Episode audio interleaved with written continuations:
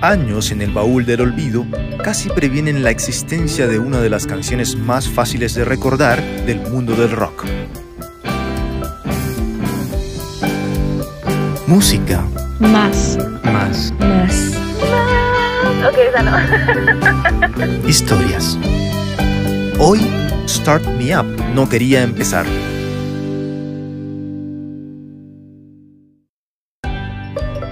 Tan viejo como el blues.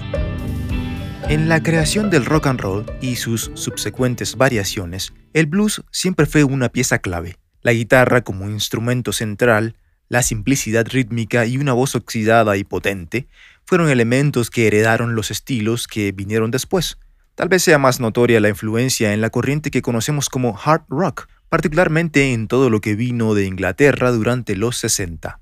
La obsesión con el lamento de los negros americanos que escribían canciones sin educación musical pero con total sentimiento, inspiró a toda una generación de británicos que, maravillados por el sonido crudo de las voces y el sonido áspero de la guitarra, terminaron creando bandas y canciones que hoy son legendarias.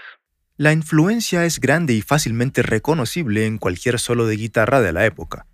En ese momento, cuando el guitarrista pisa una cajita de metal en el piso conectada a su instrumento, y con ella satura el sonido haciendo gritar al amplificador que extendiendo los límites de su existencia parece quebrarse produciendo notas abrasivas en una frecuencia que por alguna razón biológica nuestros oídos captan mejor.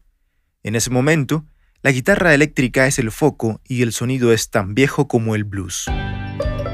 Nos prepara para una historia.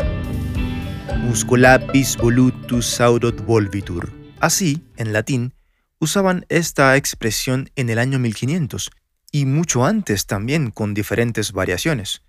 Es en realidad un proverbio hecho célebre en una compilación del filósofo holandés Erasmo de Rotterdam, publicada en París para esa época.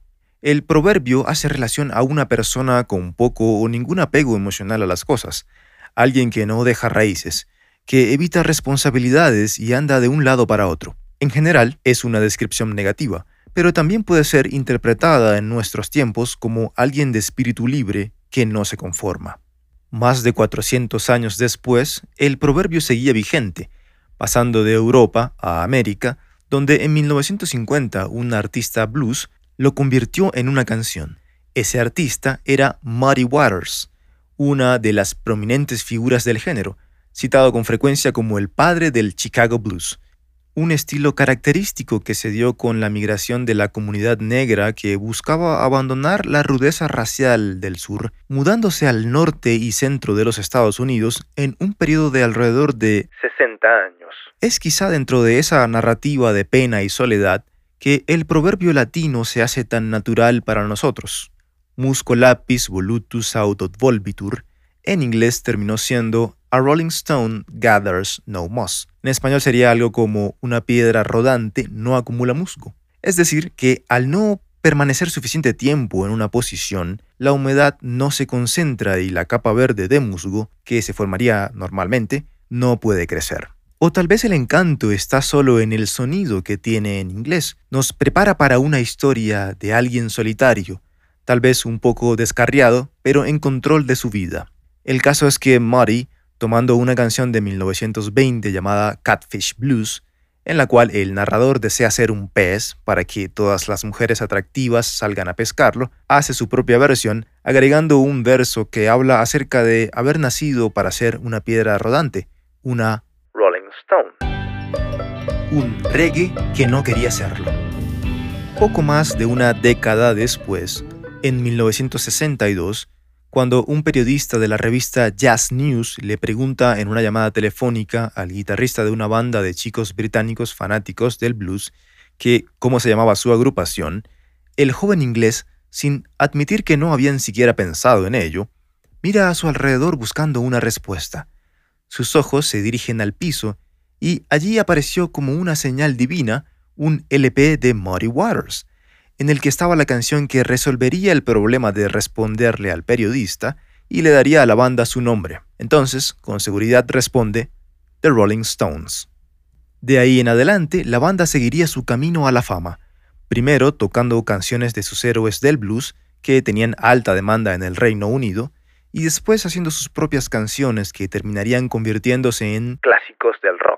Una de esas canciones de importancia cultural para las generaciones rockeras del mundo nació en 1978, cuando la banda era bastante activa produciendo música y álbumes consistentemente. Aunque para ese entonces ya empezaban a verse un poco desactualizados, la atención estaba principalmente en otro fenómeno musical que había invadido la década del 70, esparciéndose por el planeta entero como una plaga de ritmo, baile y diversión, más conocida como música disco. Mientras grababan el nuevo álbum ese mismo año, apareció en la lista de posibles canciones una llamada Never Stop. Era básicamente un reggae que no quería hacerlo. Para los músicos fue uno de esos momentos de bloqueo creativo en el que tienes una buena idea en estado de larva que no termina de convertirse en mariposa. La tocaron y la repitieron decenas de veces, pero no lograban hacer que despegara. Entonces decidieron archivarla en el cajón del olvido y lanzar el nuevo trabajo sin ella. Y así fue, el álbum Some Girls salió sin reggae, pero con cierta influencia dance, posiblemente debido a la atmósfera fiestera que proporcionaba el disco en todas partes. Algunas canciones tienen suerte. La popularidad es misteriosa Muchas veces es difícil o imposible saber exactamente por qué algo se pone de moda. Para los creadores es todavía más difícil de entender cuando algo que hacen por motivos personales o sin darle demasiada importancia se convierte en un hit. Es la gente la que decide cuando colectivamente le dan el certificado de genialidad a los artistas yendo en masa a comprar su música y entradas para el próximo concierto. La canción reggae de la banda de rock británica no podía tener esa oportunidad.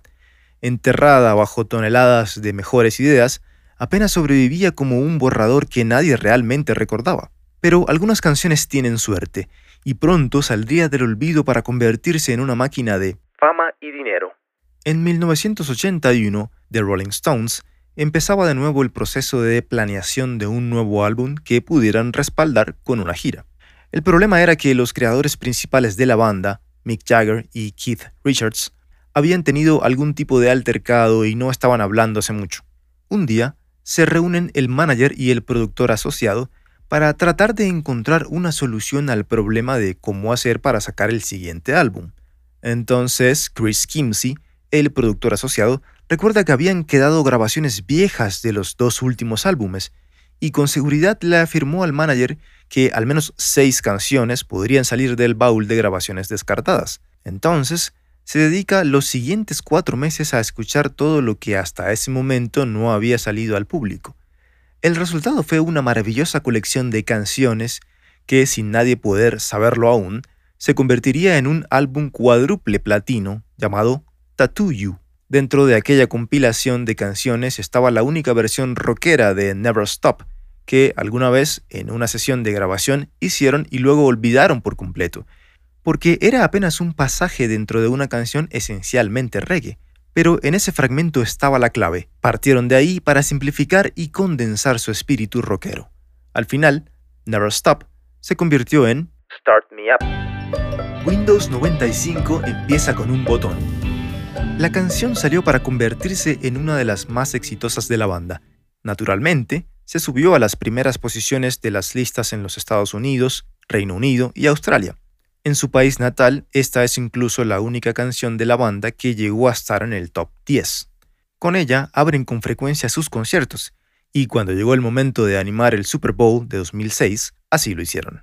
Su tremenda popularidad la llevó a convertirse en un himno deportivo, de los que a los fans en los estadios les gusta cantar por tener esa energía y un mensaje que invita a empezar y nunca parar.